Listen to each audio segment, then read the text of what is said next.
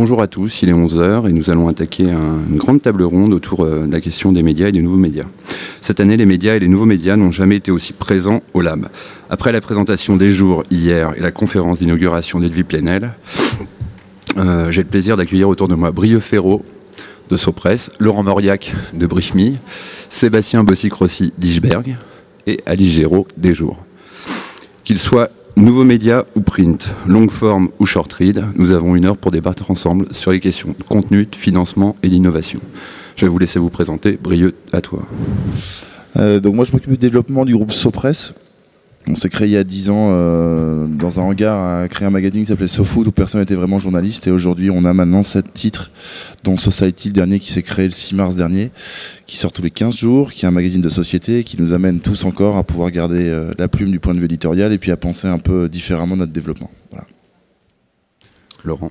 Donc euh, Laurent Mauriac, je suis donc journaliste, j'ai travaillé pendant 12 ans à Libération, j'étais un des fondateurs de 29 et donc avec d'autres, j'ai lancé euh, en juin un nouveau média qui s'appelle euh, en juin, janvier pardon, un nouveau média qui s'appelle Brichmi et euh, qui vise à répondre à, un problème qu'on a constaté chez beaucoup de, gens, qui est de cette sensation d'être un peu noyé sous l'information, sous le la démultiplication des, sources d'information, notamment numériques. Et donc on répond à ce problème avec un, un email qu'on envoie tous les soirs à 18h30 et qui vise à faire une synthèse de l'actualité. Donc, je m'appelle Sébastien Mossic-Rossi, je suis le cofondateur et le rédacteur en chef d'Ishberg, qui est un nouveau média d'actualité internationale. On s'est lancé en version réelle euh, en septembre 2014. Notre euh, particularité, c'est de traiter l'actualité en trois temps, promptement, calmement et lentement, ce qui permet d'adapter la taille des articles euh, aux thématiques et à notre ligne éditoriale. Bonjour, je m'appelle Alice Géraud, je suis journaliste, je travaille à Libération jusqu'à il y a peu de temps et avec huit autres journalistes de Libération, on a monté un projet de, nouveaux médias en ligne qui s'appelle Les Jours, euh, en partant d'un constat un peu similaire que celui vient d'exposer euh, Laurent Mauriac, je pense dont on va en parler, mais avec euh, une proposition différente sur le fait qu'on soit trop informé et mal informé. Les Jours, c'est un site en construction aujourd'hui, où une dizaine de personnes travaillent sur le site et euh, qui a la particularité de vouloir traiter l'information sous forme d'obsession. J'imagine qu'on en reparle plus tard. D'accord, merci. Euh, première question, vu la, à peu près la, tête du paysage médiatique français, quand on voit les, euh, les hebdomadaires d'actualité ou les sites d'infos qui sont plus ou moins rachetés et finalement financés par Google, pourquoi lancer un média aujourd'hui, entre 2014 et 2015 bah, pourquoi lancer euh, on, peut dire pourquoi lancer une entreprise en fait? C'est euh, parce qu'on on constate qu'il y a, on a une idée, on constate qu'il y a un manque, peut-être un, problème qui n'est pas résolu par, euh, par l'offre actuelle, et on se dit qu'il y a une, quelque chose à tenter en fait. donc c'est ce qu'on moi j'avais fait avec rue 89 à un moment où il y avait assez peu d'offres d'informations en ligne outre en fait la duplication d'articles de, papier donc on s'était dit qu'il y avait vraiment quelque chose à faire que euh, la plupart des, rédactions et des journaux à l'époque euh, voyaient le numérique un peu comme une contrainte et, euh, nous on avait le, sentiment que c'était l'inverse, que c'était que ça ouvrait d'autres possibilités, que c'était un territoire passionnant pour les journalistes.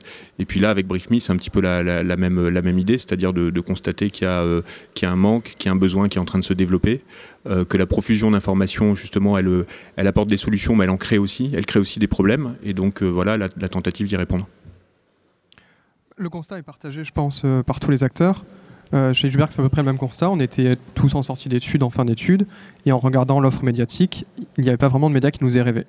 Donc on s'est dit, on a l'occasion, comme on est jeune, de pouvoir tenter un média et de créer une entreprise pour répondre euh, à un besoin et pour faire l'actualité qu'on avait envie de faire et celle qu'on avait envie de lire surtout.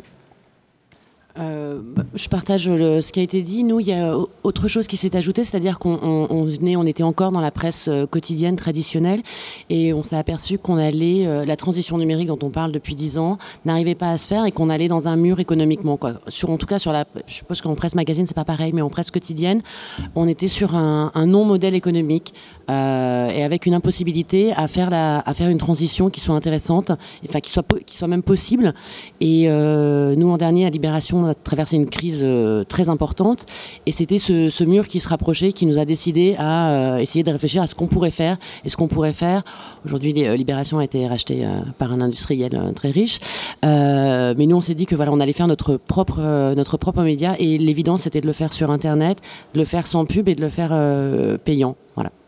Chez Sopress, ça marchait mm. plutôt bien avec SoFoot, mm. tout allait bien jusqu'au moment où, effectivement, avec euh, force de partir à droite à gauche et de ramener plein d'histoires, mais qui n'étaient ni des histoires de foot pour SoFoot, ni des histoires de, cinéma pour SoFilm, il fallait bien raconter ça dans un autre magazine. Donc en fait, le magazine s'est créé un peu par défaut et aussi en tant que lecteur parce que on trouvait pas ce qu'on ce qu'on aimait euh, retrouver dans, la manière de raconter euh, le monde tel qu'on le voit nous, euh, en se disant que c'était pertinent d'avoir quelque chose qui sorte. Il s'avérait aussi que des alors hebdomadaires ou quinzomadaires, parce que nous on sort une fois tous les 15 jours, massifs et nationaux, il y en a qui sortent peut-être tous les 10, 12 ans, tous les 15 ans, il n'y en avait pas depuis 15 ans maintenant, depuis Marianne ou même 20 ans, je ne sais plus quelle, date précisément. Donc voilà, il s'avérait que c'était une sorte de conjonction de facteurs qui a fait qu'on s'est lancé dans l'aventure et qui est un grand changement de braquet pour nous, on verra à la fin de l'année où on atterrit. Comment vous voyez un peu la tête du paysage qui vit en fait un peu sous perfusion de Google? J'avais euh, les chiffres euh, euh, du, fonds pour la presse de Google qui sont sortis en mars dernier. C'est 16 millions d'euros qui ont été investis par Google et 44 dossiers déposés, dont 500 000 euros qui ont été versés au Figaro pour quelque chose qui s'appelle Xiang Bali, une offre de contenu lifestyle en mandarin. Comment vous situez vos modèles économiques par rapport à ça Je sais que BriefMe, euh, c'est payant. Iceberg, je pense que vous allez bientôt sortir euh, en version euh, print. Et puis bah, les jours, comme j'ai loupé votre présentation, bah, j'ai compris que c'était, du web. Mais, voilà. Donc nous, effectivement, on est parti sur un modèle payant parce que on, essaye de faire quelque chose de très, euh, très apaisant dans, la, dans, la, dans la lecture, dans la prise en main par les, par, les lecteurs. Euh, et, la publicité colle pas tellement avec cette idée, puisque la, publicité, en fait, de plus en plus, crée des, intrusions dans le contenu, euh, et notamment sur mobile, qui est le, maintenant le mode de, diffusion privilégié pour, le, pour les médias. Et il n'y a rien de pire que les, les, interstitiels quand on, quand on est avec son mobile et qu'on veut lire des articles rapidement. Euh, et, puis il y a une autre forme de publicité qui se développe, qu'on appelle le native advertising, et qui là crée un autre problème qui est moins de l'intrusion que de la confusion en fait, la confusion des genres entre ce qui est euh, article rédactionnel et article publicitaire. Euh, et donc nous on sent qu'il y, a de plus en plus un, ras-le-bol de ça chez des lecteurs, pas tous les lecteurs, mais chez un certain nombre de lecteurs, qui ont besoin de, de quelque chose de plus clair et de plus de moins perturbant, disons. Et euh, effectivement, c'est pour ça qu'on est allé plutôt vers un modèle payant euh, qui repose sur, euh, un abonnement. voilà, avec, on a pas mal étudié les choses pour fixer le prix et on a essayé de faire en sorte que le prix soit raisonnable puisqu'il est de 5,90 euros par mois et il tombe à 3,90 euros par mois quand on souscrit un abonnement annuel. Oui, juste pour, enfin, pour revenir sur ce que vous disiez sur Google, je suis pas sûr que la presse soit sous perfusion Google. Il y a effectivement ce, fonds Google, euh, parce que je suis pas sûr que les principaux à qui sont versés le fonds, enfin que de Serge Derceau, euh, Arnaud Lagardère et euh, Bernard Arnault vivent sous et besoin de Google pour, pour survivre. non, la bonne nouvelle sur le fonds Google, c'est qu'il va changer, se mettre à l'échelle européenne et qu'on peut penser qu'il y, ait des, voilà, des choses qui soient un peu plus mieux réparties, peut-être sur plus d'innovation et de nouveaux projets. Voilà. Après sur le sur le modèle économique, euh, moi j'ai l'impression qu'on arrive aussi à un, moment où euh, les lecteurs aussi comprennent que que ça devient compliqué d'être d'être aussi contraint par la pub, notamment avec l'invasion des natives. Euh, et pour le coup, enfin, nous, au jour, on est assez euh, reconnaissant à Mediapart d'avoir ouvert une voie là-dessus et d'avoir euh, montré que c'était possible. Parce que quand ils se sont lancés il y a 7-8 ans, dire qu'on de faire qu'on faisait de la pub, enfin qu'on faisait, pardon, qu'on faisait de l'info sans pub indépendante, personne n'y croyait. On se souvient qu'Alain Minc disait dans l'info payante sur Internet, ça marchera jamais. ça marche. Et pour le coup, on, on sent qu'il y a quelque chose qui se passe aussi, je pense politiquement, pour les lecteurs, de se dire oui, je veux, je voilà, ça m'intéresse une info indépendante. Et après, quand on construit un site, euh, eh bien, quand on n'a plus de bandeaux publicitaires, c'est voilà, en termes de maquette, euh, c'est le champ des possibles qui s'ouvre. Si on n'est plus euh, encadré par euh, des contraintes de, de format publicitaire, il y a plein de choses à faire. C'est assez chouette aussi en termes de créativité. Non, Sopra, ce modèle économique, c'est fait avec des, euh, gens qui se déplacent au, kiosque. Ça paraît bête, mais c'est en fait, si personne vient, eh ben, effectivement, on vend pas notre magazine et on est les premiers responsables de pas avoir trouvé euh, notre, lecteur, notre lectorat. On bénéficie pas d'argent public depuis le début, c'est toujours pas le cas. Euh, ce qui nous pose un léger problème, c'est qu'il y a par exemple pas d'aide pour les kiosquiers qui sont quand même la, matrice fondamentale du fait de faire vivre les magazines. Donc ils sont un peu démunis et ils essayent avec leur propre goût et leur envie de pouvoir défendre différents magazines. Ça, ça nous pose problème. Et puis aussi d'autres groupes qui balancent des, magazines pourris écrits par trois stagiaires. Ils en écrivent 20, ils, empêchent tous les, tous les kiosques avec des titres qui n'intéressent personne mais qui justifient de fait derrière de pouvoir récupérer de l'argent. Ça, c'est un problème. Ça empêche effectivement des nouveaux groupes, des nouveaux titres, des nouveaux magazines de pouvoir émerger en se disant, bah, nous, on voudrait non pas bénéficier d'argent public dans l'absolu, mais juste d'avoir un peu, euh, en tant que mission de service public, des moyens permettant de sortir et d'avoir un, contrepoids. Sur la partie internet, on a un site avec Society maintenant qui est euh, qui sera un ou deux articles par jour et on, il sera pas payant du tout. On est sur de la, un contenu pas différent, mais qui sera exclusif au web, exclusif au papier. Et euh, voilà, le site va vivre sa vie normalement, comme l'autre site, sofood.com, qui est devenu un peu un gros site maintenant, et essaie de trouver à lui son propre modèle économique qui est un peu différent des autres. Nous, le modèle gratuit, c'est imposé de lui-même. On est huit jeunes quand on se lance. C'est compliqué de demander aux gens de s'abonner sur une promesse avec des jeunes qui ont finalement rien prouvé et qui ont tout à montrer. Donc c'était une évidence, on n'avait pas le choix que de passer par un site gratuit. Et a fortiori, on est en recherche d'audience, c'est-à-dire qu'il faut qu'on se fasse connaître, il faut qu'on montre qu'on est capable de fournir du journalisme de qualité. Donc ça, c'était évident qu'il fallait ouvrir les portes. Après, on ne va pas fermer la porte à la publicité, il n'y en a pas jusqu'à présent, pour deux raisons. La première, c'est qu'un média en phase de lancement c'est un peu bête d'aller chercher la publicité parce que notre ligne éditoriale doit s'affirmer et on doit aussi avoir une identité propre qu'on ne peut pas vendre aux annonceurs dès le départ. Maintenant qu'on a une identité, maintenant qu'on a reconnu pour la qualité, c'est plus facile. D'autant qu'on a une philosophie qui n'est pas dans la quantité mais dans la qualité du lectorat. Tous nos articles sont lus du début à la fin, ce qui nous permet aussi de vendre autre chose que du clic, clic, clic, clic, clic en permanence. Sur le, le modèle papier, en effet, c'est quelque chose vers lequel on aimerait aller. Là encore, il fallait qu'on ait un petit peu de, on connaît les épaules pour y aller. Ça nécessitait d'être plus connu et nous de mûrir aussi une, idée du papier pour pas envahir euh, les kiosques alors qu'il y a déjà énormément de magazines qui sont faits, parfois bien faits. Donc il fallait qu'on trouve quelque chose de différent, c'est le cas. On est en phase de préparation et ça arrivera dans les prochains mois. Merci. Euh, je vais revenir sur euh, en fait le glissement entre Alice et, Brieux. En fait, vous avez évoqué le, le, modèle économique de Mediapart qui, lorsqu'il est sorti, était très très radical c'était vraiment euh, un prendre ou, à laisser. Et en même temps, c'est évident, c'est-à-dire, c'est-à-dire euh, vivre euh, de ses lecteurs. C'est assez simple, en fait. C'est assez, assez, sain. Après, ça peut être utopique parfois, mais. Et il y a 15 jours, dans une revue de, communication, je sais pas, c'était CB News ou Stratégie ou quelque chose comme ça, il y avait donc Franck Hanès de, de Sopress. Jérôme Ruskin d'Ouzbek Erika qui évoquait le fait finalement que pour aujourd'hui les, les jeunes journalistes d'aujourd'hui écrire pour des marques c'est-à-dire faire des, piges à côté du contenu, du brand content, en fait, ça posait pas de problème. Comment vous vous situez euh, par rapport à ça? Je sais que vous avez forcément euh, des visions totalement différentes sur, sur le fait de faire du contenu de marque ou pas, pas à côté.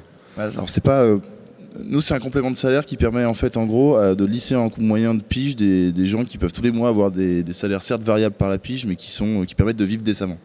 le contenu de marque, c'est pas, on va écrire pour une marque et on va placer du les noms de leurs marques copyright en dessous à l'intérieur. C'est euh, de plus en plus de stratégies de marque sont sur du, euh, contenu euh, de web série, de, de fiction, d'histoires de, qui n'ont strictement rien à voir avec leur contenu de marque à elles. Elles vont juste mettre leur logo en se disant que si ça, cette série-là prend effet, enfin je veux dire Netflix développe des House of Cards, on aura peut-être des séries qui seront complètement financées par des marques qui elles auront besoin d'avoir un contenu de série pour se diffuser. C'est comme du mécénat. Le Caravage n'est pas développé autrement que par les financiers. Donc à un moment donné, il y, a des moments il faut juste aller euh, regarder l'argent où il est et voir si derrière ça pose un problème de fond sur le contenu et la déontologie euh, de l'article qui est écrit.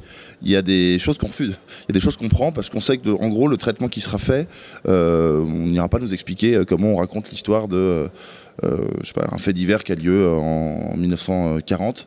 Euh, si c'est ça, le contenu de, la marque qu'elle souhaite développer par rapport à son histoire des faits divers, on va raconter le fait divers, on n'aura pas l'incidence de la marque sur le contenu lui-même. Donc le brand content, il est très très large en termes de, définition, mais à l'intérieur même, il y a des familles qui sont, à mon avis, certes non compatibles avec une déontologie journaliste, et d'autres qui, à mes yeux, peuvent l'être complètement parce que c'est une autre manière de financer, autrement que par le lectorat, par une marque qui, elle, va financer un contenu éditorial. J'ai une question pour, pour Laurent Mauriac, un peu. Pour, euh, vous êtes à l'origine de, Rue 89, qui était un site qui était très très très participatif. Briefmill est absolument pas. Le, journal, le journalisme participatif, il est un peu mort avec le Post et le Huffington Post et le Plus ou c'est parce qu'il faut passer à autre chose? En fait, BriefMe est participatif. C'est-à-dire que le, quand on a lancé le projet, on l'a co-élaboré avec, avec les lecteurs. Euh, c'est même, je trouve, presque aller un cran plus loin que ce que, fait Rue 89 en faisant participer les lecteurs à la production de l'information. Euh, nous, ce qu'on a fait, c'est qu'on voulait euh, être très très vite au contact de nos lecteurs avec quelque chose qui était très imparfait au moment où on a fait ce premier lancement en fait à travers une campagne de financement participatif dont l'objectif n'était pas tant la dimension financière que euh, la dimension justement participative, le fait de créer une, communauté et de, proposer à ses premiers lecteurs de participer à l'élaboration de BriefMe. Et donc on l'a fait de plein de manières différentes, on l'a fait euh, à travers euh, des questions qu'on posait à la fin de chacun de nos numéros de test, qu'on a fait qu'on a publié pendant un mois. On l'a fait par des messages spontanés, enfin des emails qu'on recevait. Donc il y a eu à peu près 500 euh, emails reçus où les gens euh, donnaient leur, euh, leur réaction, faisaient des, suggestions, critiquaient aussi ce qu'ils lisaient et donc nous aidaient à progresser. on l'a fait à travers des rencontres physiques, on a organisé des soirées avec les lecteurs. voilà, on l'a fait aussi à travers un, questionnaire qui était assez approfondi. Et ça a très très bien fonctionné parce que ça nous a permis de progresser beaucoup plus vite que si on avait fait des numéros zéro entre nous, comme on fait souvent dans la presse ou, finalement ça sort pas de voilà des journalistes, des mains des journalistes, et euh, donc ça a été très très efficace. On a eu un peu la même approche, c'est qu'on ne croit pas forcément aujourd'hui que les commentaires sur un site web vont apporter grand-chose. Il faut les modérer, il y a parfois la barrière de l'anonymat qui permet de dire tout et n'importe quoi. Mais par contre, on a eu cette approche de phase de bêta, où on a eu une phase de bêta privée, avec 150 personnes qui ont eu le droit de tester le site, de nous faire leur retour, et des retours qui ont été importants, puisqu'on a complètement changé le design d'une partie du site. Et après, on a une phase de bêta publique où on a tenté à la fois les formats, l'aspect euh, responsif, c'est maintenant très important sur Internet, et on a adoré ces retours. Et c'est vrai que c'est ce qui était le plus intéressant, et ça permet aussi de fidéliser, fidéliser un certain lectorat. On a eu exactement la même démarche jour. Euh, on a la même démarche puisqu'on est en construction. C'est aussi pour ça qu'on est là euh, aujourd'hui. C'est ce qu'on fait. On fait aussi des questionnaires. La question du commentaire, effectivement, euh, je pense qu'on a un moment où, là, on a atteint quelque chose qui était a plus de sens en fait. Donc, nous, notre idée, par exemple, sur la participation, sur le à la place du commentaire, une des choses auxquelles on, songe, c'est d'avoir plutôt des forums thématiques sur les obsessions qui seront les nôtres. Voilà. et puis, pareil, la question de la co-construction, comme disent les politiques. Euh, c'est vraiment, euh, c'est vraiment la façon dont on a choisi d'élaborer le, site. Et on va passer euh, sur une première phase avec des bêta-testeurs également, qui seront les premiers abonnés. Merci. Avant d'aborder la question des, communautés en ligne, parce que je sais qu'elles sont globalement très prononcées chez chacun d'entre vous, je voulais revenir, sauf pour Ishberg si je me trompe, mais vous avez tous, vous allez le faire, tous fait appel au crowdfunding, que ce soit pour Society chez KissKiss, chez, euh, pour BriefMe, c'était euh, une façon de recruter vos bêta-testeurs. Je crois que c'était 500 ou 1000 premiers. Et euh, les jours, je crois que c'est dans le tuyau. Oui, ça devrait être lancé début juin. Enfin, ça sera lancé début juin. Et nous, ce sera lancé au moment de la revue papier. Mais tout comme BriefMe, ce sera davantage pour tester nos idées et voir si ça fonctionne réellement que pour lever des fonds, puisque pour lancer une revue papier, de toute façon, un crowdfunding ne suffit pas. Parce qu'en fait, ce matin, on a commencé à matiner sur un sujet un peu troll, qui était le crowdfunding, la solution des crevards, avec Adrien Aumont notamment. Et euh, justement, pourquoi vous faites appel à ce levier euh, de financement euh, aujourd'hui? C'est alors c'est pas c'est pas juste parce qu'on est des crevards. Non non, non, non, Nous en fait les jours, le, financement des jours, il s'appuie sur sur c'est un trépied sur trois choses qui sont pas égales en termes de montant, mais qui j'ai envie de dire moralement c'est un peu c'est les fondateurs investissent parce que voilà on avait envie d'investir dans d'être de, d'être actionnaire de, de notre de notre média. Euh, on est en train de lever des fonds, des investisseurs, c'est des sommes beaucoup plus importantes. Et on fait une opération de crowdfunding, pas pour financer uniquement les jours parce qu'il y aura des levées de fonds à côté. Euh, voilà, l'idée en plus c'est de le faire de façon très transparente. Euh, c'est parce qu'on a envie que, euh, d'abord, on recherche des abonnés et on a envie que nos lecteurs, voilà, soient, fondateurs des jours et participent à cette à cette expérience et participent à la construction du projet. L'idée c'est d'avoir son partie prenante du projet, les journalistes, les lecteurs et puis les investisseurs. C'est presque moral en fait comme, euh, comme démarche. On avait peut-être des crevards, donc je sais pas du tout. non, non, on y allait. Euh, de toute façon, le magazine était lancé, la date était arrêtée, tout était dans les tuyaux. On avait fait le numéro 0. Et puis s'est posé la question euh, de, l'ouvrir et de. Enfin, c'est paraît bête, mais de faire des cadeaux. C'est-à-dire qu'en gros, entre, on a fait une campagne entre le 1er janvier et 15 février pendant un mois et demi. Euh, et en fait, on n'a pas du tout tourné la campagne sur euh, aidez-nous, on a besoin de vous pour lancer le magazine. C'est un peu le contraire, c'est on y va, quoi qu'il arrive. Donc vous soyez là ou pas, finalement, ça ne change rien. Si on se plante, on se plante tout seul. Si on se plante, ce sera avec vous. Euh, mais par contre, on va faire des, des, offres d'abonnement croisées euh, qui seront uniques et qui s'arrêteront par contre au moment du lancement du magazine. Après, vous pourrez toujours courir, il n'y en aura plus. Donc, on a fait des offres, par exemple, tout groupé de tous les magazines de Sopress euh, pour, pendant un an. On a fait des offres digitales et puis on a fait une offre euh, à vie aussi, Society, en disant il y a bien des tarés qui vont, des amis à nous, hein, mais tarés quand même, qui vont, qui vont nous suivre et qui se disent en gros on va s'abonner à Society à vie. On en a eu 10, donc, donc ils vont maintenant avoir leur nom sur le mur de la rédaction et qui vont recevoir le magazine toute leur vie. Et ça nous a permis aussi de nous faire connaître d'autres personnes qui connaissaient peut-être pas enfin, le groupe Sopress parce que si on n'aime pas le foot et le cinéma, on passe complètement à côté, même si on l'aime d'ailleurs, on peut passer à côté. Donc c'était euh, c'était le moyen aussi de faire connaître Society en disant voilà, on est un groupe de presse indépendant. Hum, et puis c'était, euh, on avait déjà travaillé avec Kiss Bank Bank sur d'autres sujets, donc c'était un moyen qui nous paraissait pertinent. Euh, Crevard plus plus. Voilà, on a trop, on a essayé de transformer le, la chose. pas de rien, à rajouter. Oui. Bah, j'allais revenir après sur, sur la question des, des, communautés en ligne qui sont très très présentes. Euh, globalement. Est-ce que vous avez à peu près identifié déjà vos communautés? Je pense que les jours vus, je crois que vous avez dépassé les 10 000 followers sur Twitter. Vous n'êtes pas loin. Ouais, on, est dans les 10 000. Je n'ai plus le chiffre exact. Dans les 10 000 sur Twitter. Non, on a surtout, euh, on a lancé une landing page euh, en mars pour pour annoncer la création du projet. Et euh, on a demandé aux gens de s'inscrire. Et là, on a eu plus, on a plus de 10 000 inscrits effectivement euh, qui suivent euh, chaque semaine la construction du site par une newsletter, par d'autres, par des rendez-vous comme celui-ci. ça a effectivement très très bien marché dès le début. Et puis on leur a fait remplir des questionnaires. On les interroge un peu, on les fait bosser quand même. Et on a pu s'apercevoir, voilà, sur leurs envies de, de, lecture, sur leur façon de, de leurs usages de, de mobile d'Internet en, général. Et euh, je ne sais plus quelle était votre question. Euh, qui, sont-ils Qui sont-ils Alors nous, quand on s'est lancé, on voulait surtout pas, il n'y avait pas de démarche marketing. On cible les jours, ça va être pour euh, le jeune urbain de tel âge à tel âge. Euh, C'était pas l'idée. on a des profils assez variés, plus jeunes que ce qu'on pensait. Euh, et qui, ça c'était l'excellente nouvelle, ont à peu près les mêmes envies de journalisme que nous et les mêmes, partagent les mêmes sujets. Mais c'est assez varié, c'est plutôt urbain et plus jeune que ce qu'on pensait. Voilà. Nous, le, principal moteur de venue des, internautes vers l'Ichberg, ce sont les réseaux sociaux, Facebook et Twitter, Facebook en tête, ce qui permet d'identifier très clairement qu'on est sur une génération euh, digitale native et qu'on n'est plus sur les vieux modèles de journaux en ligne qui auparavant avaient tout leur lectorat qui venait de Google. Et ce qui nous permet en plus de savoir précisément qui sont nos lecteurs. Donc en, règle générale, ce sont des gens comme nous qui ont entre 20, et 20 à 35 ans, plutôt, euh, des gens qui ont plutôt fait des études, qui sont assez curieux de tout. Et de toute façon, pour suivre Richberg, il le faut parce que les thématiques ne parlent pas forcément euh, au tout un chacun. Mais c'est ce côté très local, très reportage qui leur parle et qui leur plaît. Et on le voit d'ailleurs sur les ressorts de partage. Quand ça partage, en général, c'est qu'un article est efficace.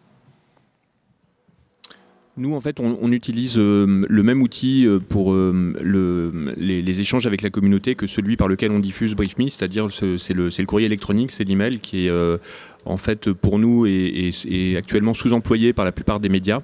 Euh, qui font des newsletters, mais qui la plupart du temps se contentent de reprendre les titres qui apparaissent sur la, page d'accueil, euh, alors que euh, c'est un, un outil qui est très souple, qui est très pratique. Il n'y a pas de question de savoir si le contenu doit être téléchargé ou pas, etc. Une fois qu'on a son email, on peut le, le regarder n'importe où, y compris dans les transports en commun, dans le métro, même si on a perdu la connexion. Euh, l'email est aussi, euh, en fait, connaît en quelque sorte une deuxième jeunesse avec le, avec le mobile, parce que c'est l'appli qui est la plus utilisée sur mobile. Et donc, pour nous, c'est vraiment le vecteur privilégié pour toutes les communications euh, avec notre communauté. Alors, qui sont, les, qui sont nos lecteurs? On a une intuition, on n'a pas encore fait vraiment d'études pour savoir exactement qui ils sont.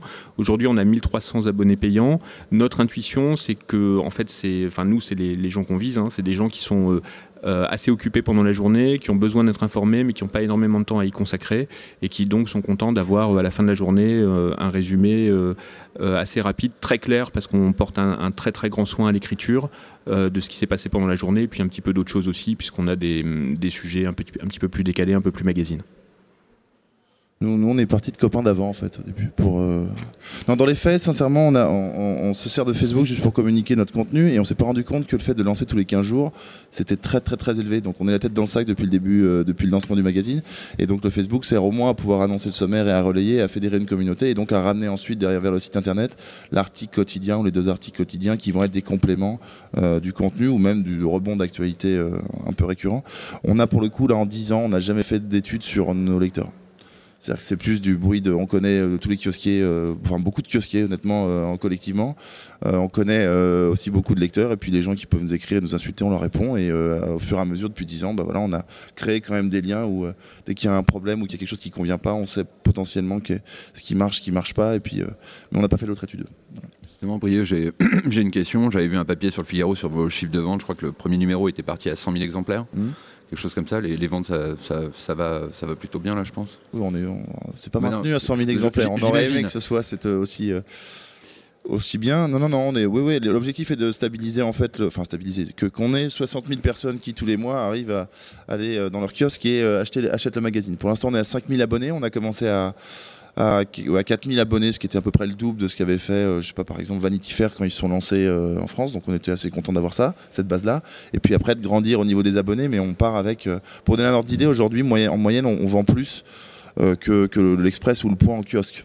Mais, mais, on a, ils ont 240 000 abonnés, on a 5 000, donc on a juste 40 ans de retard, donc on va les construire doucement, et puis, et puis leurs abonnés vont aussi démographiquement connaître, on va dire, un vieillissement qui va lentement les entraîner vers un abonnement. Voilà sans doute c'était euh, une question liée euh, par rapport à l'âge, mais comment réussir à imposer euh, dans le paysage médiatique un, on va dire un, print d'actu qui fasse jamais C1 sur les francs-maçons, l'islamisation de la France ou le top 30 des hôpitaux? Il nous reste l'immobilier et les vins. Voilà. Donc on, voilà, ça nous fait de grandes pistes encore.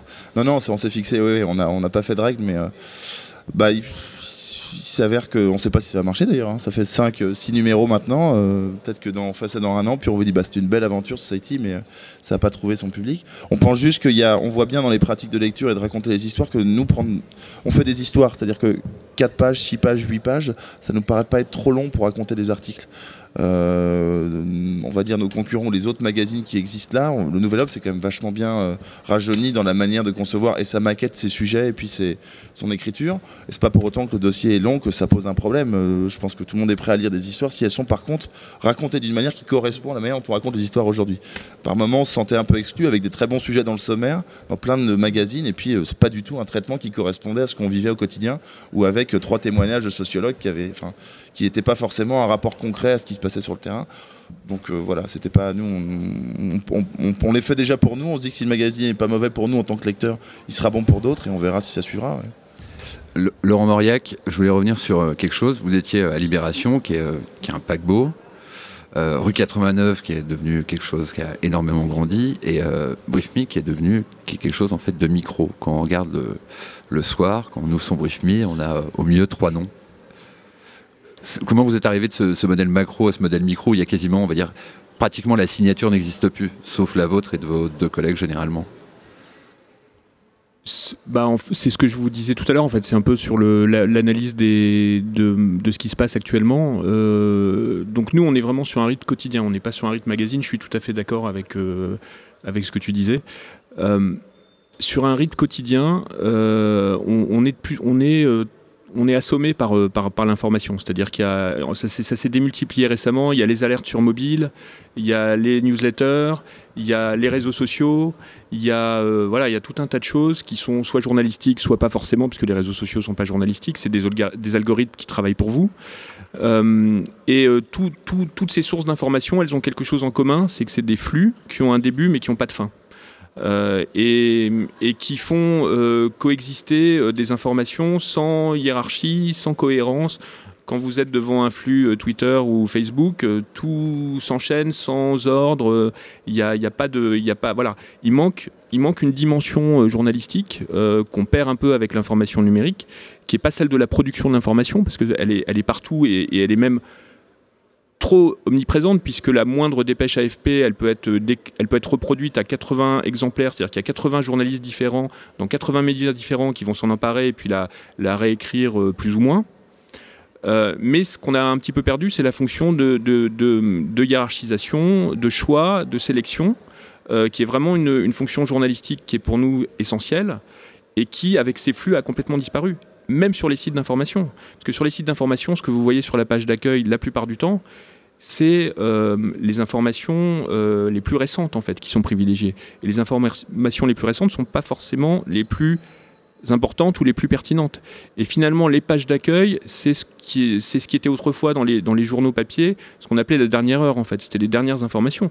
Mais la dernière heure n'était pas la une du journal. Aujourd'hui, la une des sites, c'est la dernière heure. Donc pour nous, il y a vraiment un manque.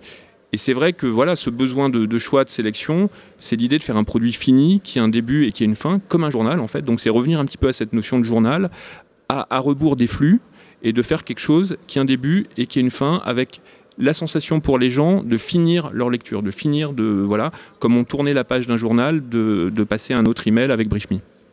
Avant de revenir sur la question des contenus, euh, pour toi, euh, Sébastien, Alice, j'avais une, question sur euh, en fait la rupture avec l'IB elle, se situe quand ou au moment avec euh, ce mouvement Je suis un journal? Parce que si on prend quand même, c'est euh, beaucoup de grosses signatures très talentueuses qui ont quitté Libération en même temps et qui se retrouvent euh, dire, sous une espèce de Dream Team 1992 USA. Hein. C'est un peu ça finalement le casting des jours.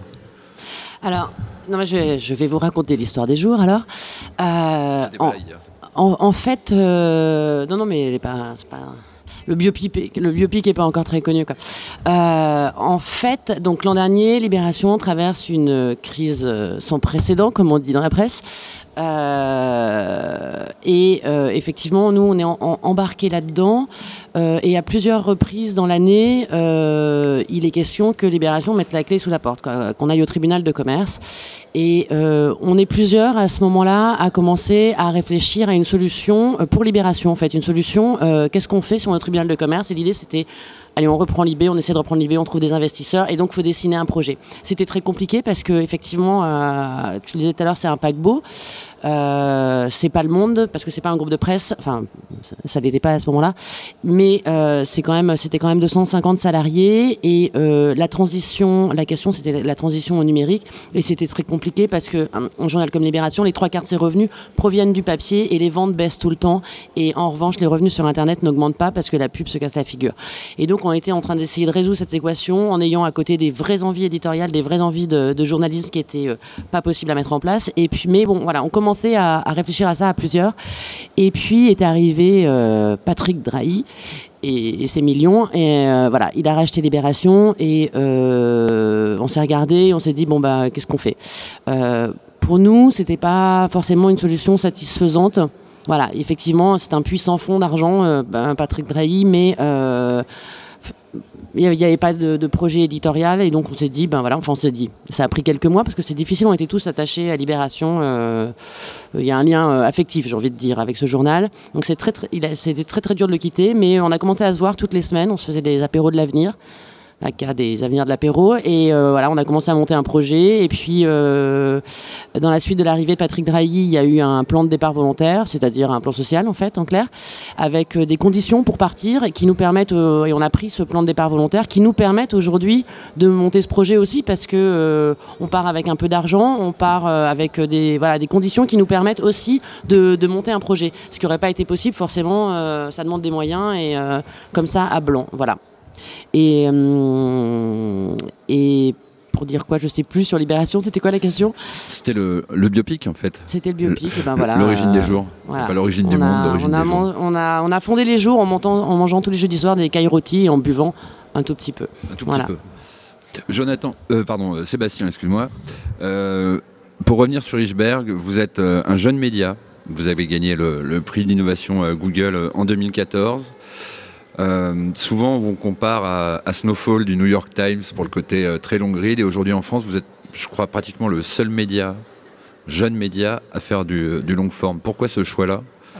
On ne fait pas que du long forme. Et c'est très important pour nous de bien savoir qu'on ne fait pas que du long forme. Il y a une partie long forme parce qu'on pense que oui, il faut du long forme, il faut du grand reportage. Mais il y a une partie aussi avec des formats d'articles qui sont plus courts, où la lecture va prendre 3 à 8 minutes maximum. Et dans ces articles-là, on va être beaucoup plus proche de l'actualité. Dans un long forme, on est obligé d'être dans un grand reportage, en étant dans le récit, dans l'humain, dans la, sensation. Le Iceberg, c'est sur l'actualité internationale et c'est pas non plus anodin parce qu'on avait l'impression d'être très désenchanté, mais en même temps profondément optimiste. Et on est né dans une génération et dans une époque où on sait très rapidement tout ce qui se passe au bout du monde. En quelques heures, on a eu les vidéos de l'Everest, avec des, avalanches, ce qui était hallucinant. Et en même temps, on se disait, mais qu'est-ce qu'on vit concrètement sur le terrain Qu'est-ce qui se passe Comment les gens le perçoivent Est-ce qu'il y a une culture mondiale Tout ça. Et c'était quelque chose qui nous parlait. Et on n'avait pas l'écho de ça dans les autres médias. Et donc, on a créé Iceberg par rapport à ça et par rapport à ce contenu-là. Sur les, sur les longs formats, c'est une partie de la, ligne éditoriale, mais on a aussi des formats très courts, le promptement, qui nous permet de, respirer. Nous, en tant que journalistes, c'est-à-dire de traiter de sujets moins graves que la traite des enfants, l'esclavage en Mauritanie ou l'Ebola en, au Libéria, et qui nous permet d'avoir des sujets qui sont parfois plus, légers, avec un ton peut-être plus acide, en disant euh, regardez quand même, euh, cette vidéo, euh, c'est très marketé, faut arrêter de, de déconner, quoi, on n'est pas dupe. Et donc, cet équilibre des trois nous permet, à notre sens, d'avoir un traitement de l'actualité qui est équilibré, et qui surtout s'adapte au lecteur. Il peut venir lire que des articles courts, il peut venir lire des articles médiums, il peut mixer les deux. Et c'est en général ce que les gens apprécient, c'est qu'ils disent on vient chez vous, on ne sait pas ce qu'on va trouver, mais on est profondément satisfait de, notre visite. Merci. Euh, je voulais euh, aussi euh, revenir sur, sur un point, c'est qu'on va recevoir tout à l'heure, s'ils ont leur train ou leur, leur, avion, mais ils parleront demain, Agnès Bouillet de Journalisme Plus Plus, qui est, fait partie en fait, c'est des anciens d'OVNI, qui ont monté une agence de journalisme de données et en gros leur, leur produit, parce que c'est comme ça qu'on va l'appeler, c'est d'être capable de faire ce, qui, que les rédactions ne savent pas faire, c'est-à-dire c'est vraiment de la data, même si euh, le monde est Libé en train de structurer une cellule data aujourd'hui, ils partent du principe que bah, les journalistes ne savent pas faire ça et donc c'est eux qui le font et ils le vendent en, tant que prestat. C'est-à-dire ils font sortir le journalisme des rédactions et c'est là savoir si un peu l'avenir du journalisme. Et j'ai l'impression, avec euh, BriefMe, quand je, le reçois le soir, c'est le journalisme n'est pas sorti des rédactions. Tous les quatre. Euh, enfin, moi, on vient pas de la presse forcément quotidienne, mais il y, a deux faits qui, sont, qui nous ont intéressés en particulier. C'est un, quand vous prenez le nombre d'informations. Mettons, vous prenez 100, informations que vous avez reçues dans la journée. Mettons que vous avez eu deux, quotidiens, des magazines, vous avez chopé une, TV euh, continue, une information continue dans un bar, vous avez lu quelque chose dans un taxi, etc. Il y en a peut-être, il y a peut-être cinq informations qui concernent votre vie directement. Vous disiez, on, prend de l'information euh, au Népal ou ailleurs qui ne qui nous concernent pas directement au quotidien, entre dans notre journée. Et, ça, c'est hallucinant parce qu'effectivement, dans les faits, même la presse quotidienne qui va traiter l'info va être en fait en réactivité. Euh, par rapport à de l'information mondiale ou internationale ou généraliste, mais qui ne sera pas forcément celle du quotidien. Et l'autre sujet, c'est de se dire qu'il y a eu euh, euh, quelqu'un comme Warren Buffett, qui n'est pas la dernière roue du carrosse, quand même, a investi énormément dans des, dans des médias locaux et a quasiment des parts dans tous les quotidiens locaux de villes américaines considère sûrement que le fait que l'information locale ou, pratique peut être un débouché encore un avenir. C'est peut-être pas l'idéal ou, le, modèle unique pour une euh, presse quotidienne, mais ça peut être aussi un modèle de se dire quelles sont finalement les informations qui vont intéresser la population sur un territoire donné au regard de leurs pratiques et puis de, de leurs activités. Voilà, c'est juste une remarque parce que j'ai pas plus d'informations là-dessus. Non, sur le data, je... pardon, ça, sur le data, je pense que c'est aussi une, euh, c'est une, c'est une réponse euh, comme au constat qu'on, évoquait en début de, de, de cet entretien. C'est-à-dire, c'est une façon aussi de, de hiérarchiser, de, de de modeler en fait cette espèce de masse d'informations dont on ne sait pas quoi faire. C'est une, une, forme de hiérarchisation. Euh, voilà. Après, qu'elle soit euh, sous-traitée ou intégrée, moi je trouve que c'est toujours euh, bien que les journalistes soient intégrés aux rédactions. Après, il y a des questions de moyens. Il y a peut-être effectivement des décalages de compétences qui sont qui se sont mis en place et qui font que voilà les, journaux sont obligés de sous-traiter. Mais finalement, c'est une réponse comme une autre. C'est une réponse importante. comment on traite la masse Et eh ben le data est une solution en fait, c'est pas très très éloigné de ce qui se passait avec ce qu'on appelait les infographies, en fait, qui sont un peu les, ancêtres des visualisations de données, euh, qui étaient en fait c'est voilà les, les qu'on voyait dans tous les journaux. Certains avaient euh, des infographistes intégrés à leur rédaction, et puis d'autres sous-traités à des agences. Donc finalement, c'est un peu la prolongation de ce qui se passait avec les infographies. J++, ça va bien au-delà des infographies. Aujourd'hui, le problème, enfin, le problème d'Internet, c'est qu'on a un, un, amas de données qui est monumental. Et personne ne sait les traiter. Et au-delà de la mettre en forme, il faut réussir à les traiter. Comment les, les analyser avec des tableurs? Comment faire en sorte que ça fonctionne bêtement sur une machine? Parce que traiter 10 000 lignes d'un tableur, ça prend énormément de ressources. Et ces gens-là ont la compétence pour optimiser ce genre de choses. Et c'est un travail qui au quotidien dans les rédactions et pas forcément évident, tout comme les investigations. On en discutait hier. Euh, est-ce qu'il faut qu'il y ait l'investigation qui soit délocalisée sur une fondation? Des gens qui sont finalement pas financés par un média, mais qui vont être financés euh, par des mécènes et qui vont investiguer en permanence et après donner le produit de leur investigation à des médias. La certitude, c'est que le métier de journaliste est indispensable et il reste indispensable. Vérifier les faits, euh, sourcer, interviewer, raconter, éditorialiser. Si c'est en dehors des journaux, c'est pas gênant tant qu'il est bien fait moi, je suis assez d'accord. Je ne pense pas que ce soit un appauvrissement pour la rédaction que de travailler avec des agences, même si on a euh, en son sein euh, une équipe euh, qui, fait, qui fait du data. Je pense que c'est aussi très très bien de travailler avec des gens comme Journaliste Plus Plus, parce que ça donne une ouverture, un enrichissement, ça permet de brasser des idées et ça peut être que, que fructueux. Merci. Une question pour, pour Brieux qui, qui reste quand même, c'est, ça, ça m'interpelle, c'est pourquoi Society n'a pas lancé son, espèce de, pure player et justement vous publiez deux articles par euh, je sais pas, semaine ou jour. C'est vraiment une consommation très lente et vraiment avoir tout misé sur le, print. Parce qu'on n'est pas beaucoup et qu'on on écrit euh, ce qu'on sait écrire euh, et, que le magazine fallait le lancer. Peut-être que dans deux ans on lancera autre chose. C'était pas une approche stratégique, c'était de se dire euh, on était 40 personnes dans une pièce qui racontent des histoires et qui doivent. On est une rédaction unique hein, pour information, c'est-à-dire qu'en gros, euh, l'ensemble des journalistes écrivent pour les 7 titres. Donc il euh, n'y a pas d'obligation d'écrire pour les titres. Si vous n'aimez pas le football, jamais vous allez écrire pour foot Néanmoins, si vous avez envie de faire de papier pour tel sujet, de l'autre, deux autres, etc., on a une rédaction unique pour l'ensemble des titres. L'approche, ça coûte très très cher de pouvoir considérer que le, site Society Magazine ou la plateforme ou le Pure Player soit on va dire, c'est un média en tant que tel, et on n'avait pas les moyens de financer un média en tant que tel. On, lançait le magazine Society, c'était ça qui était notre priorité, parce qu'on pense qu'il y a de la place pour la presse papier, euh, contrairement à ce qu'on croit, qu'il y a peut-être beaucoup qui vont, qui vont disparaître, qui vont mourir, il y en a d'autres qui vont naître. Ils seront peut-être moins nombreux, mais ils seront peut-être plus qualitatifs. Et comme, et alors par rapport à ce qu'on disait sur les, sur les data, ça laisse plus beaucoup d'options maintenant que d'être intelligent. C'est-à-dire que maintenant que vous avez l'information qu'elle est traitée, qu'elle sera, euh, on l'espère avec euh, algorithme ou pas d'ailleurs, euh, modulée, régulée, triée, ça demande ensuite de pouvoir remonter dans le temps et d'avoir une intelligence d'analyse qui fait qu'effectivement ça c'est la valeur ajoutée du journaliste par rapport à la production d'informations. Avec Laurent Mauriac, vous on parlait tout à l'heure de l'utilisation de BriefMe dans le métro, très très très mobile. Justement, un peu l'avenir ou dans le, le, temps qui vient, parce qu'on a eu les notions de fact-checking, on a parlé de data, etc. L'avenir des, médias en ligne, ça se situe, euh, situe où? Sur des applications type euh, Pocket où on peut consulter déconnecté, j'aime bien, ou une consommation plus lente, bah, justement type euh, BriefMe, ou uniquement mobile, ou...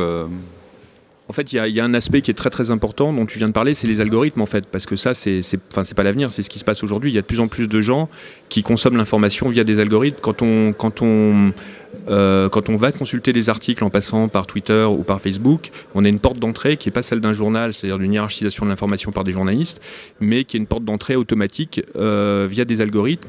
C'est-à-dire que l'unité de base en fait de l'information n'est plus le journal qui est un ensemble cohérent d'articles, mais c'est l'article lui-même en fait l'unité de base maintenant. Et là, il y a une étape euh, nouvelle qui est franchie avec ce que Facebook a lancé avec plusieurs médias, dont le, le, Guardian, le New York Times, qui est de, de en fait prendre en charge la diffusion euh, même des articles. Et euh, cette évolution, pour moi, elle est très, elle pose vraiment pas mal de problèmes. Euh, notamment parce que ces algorithmes, en fait, ils fonctionnent en, suivant ce que, ce que les lecteurs, euh, la pente naturelle des lecteurs, donc les goûts des lecteurs, les préférences des lecteurs, euh, et finalement, ils, finissent par enfermer les lecteurs dans leur univers, en fait. Donc, les, en fait, c'est le serpent qui se mord la queue, c'est-à-dire que les, lecteurs définissent leur, leur, univers à travers leurs choix, et on vous enferme là-dedans. Et en fait, dans, dans l'univers, il y a aussi les idées, il y a les opinions, il y a la vision du monde. Et donc, finalement, on finit par s'enfermer dans ses propres opinions. Euh, et, pour moi, une des fonctions essentielles des médias, c'est l'inverse de ça, c'est de donner de l'ouverture, c'est de permettre des découvertes, et les algorithmes vont à l'encontre de ça. Bah, l'an dernier, j'étais chez Google à Paris pour une réunion sur le news, sur Google Actualité. Et les médias avaient tous un réel souci. C'est ce qui fait le cœur du journalisme, c'est aussi de se couper. Et Google Actualité ne permet absolument pas de se couper et de donner de la valeur à un scoop, puisqu'il ne va relayer que des articles dont tout le monde parle. Via des algorithmes. Et du coup, il y a une réelle question, c'est comment on arrive à faire en sorte que d'être le premier sur une information nous permet de peser. Sur Twitter, bah, ça va être des retweets, mais il faut déjà que l'information de base soit tweetée par quelqu'un qui est connu. Et c'est un réel souci, et pour l'instant, je suis pas sûr qu'on ait la solution. Nous, par rapport à ça, on a décidé de prendre le total contre-pied de, effectivement, de cette logique d'algorithme et cette unité euh, de, l'article, comme le disait très bien euh, Laurent, euh, qui, a tendance à enfermer. les jours, on s'est, dit qu'on allait faire le, pari de recréer un compagnonnage comme on avait pu avoir aux grandes heures de la presse, avec un journal, avec un magazine, avec Libé, avec Le Monde, avec Le Figaro aussi certainement, et de recréer un endroit qui soit voilà, où on accompagne le lecteur, où on propose des choix, voilà, on assume le fait de proposer des, choses, notre hiérarchie, nos choix, euh, nos obsessions, pour reprendre notre petite euh, unité à nous.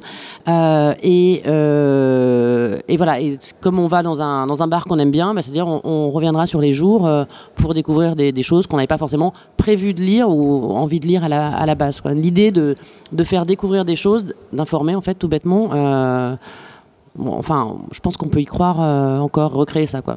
À Sopress, on est un peu sur la même ligne, parce qu'on s'est construit comme ça. C'est-à-dire qu'on a le magazine, il avait beaucoup, de, pour certains, de faiblesses, mais c'était qui on était en fait. C'était on racontait, on arrive, on, quand on va raconter, on fait un entretien d'Oscar Niemeyer dans SoFoot, je vous promets qu'on reçoit des, mails d'insultes, hein, parce que d'avoir Thierry Henry ou Zinedine Zidane, c'est quand même la, cible première des lecteurs de SoFoot.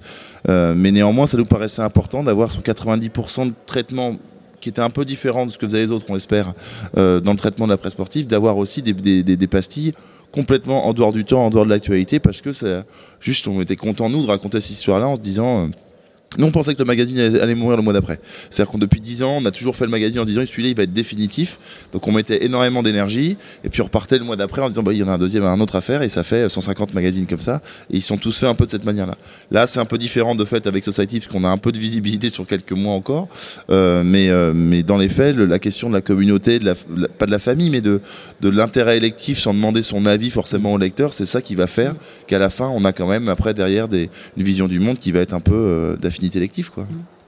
Je vais finir par euh, une dernière question euh, plutôt simple ou simpliste, mais euh, la, suite pour vous, c'est quoi à chacun? On repart sur Brieux, on fait un tour de table et comme ça, on conclura doucement.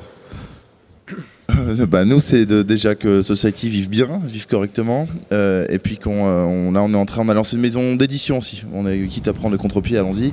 Il y a trois semaines, on a lancé une maison d'édition parce qu'on avait fait pas mal de bouquins au départ, donc liés à SoFoot qui avait très bien marché chez d'autres éditeurs. Puis on s'est dit, bah, comme on a besoin aussi, nous, de, financer notre grand Barnum, maintenant, bah, on va prendre une maison d'édition et c'est nous qui allons éditer nos propres bouquins.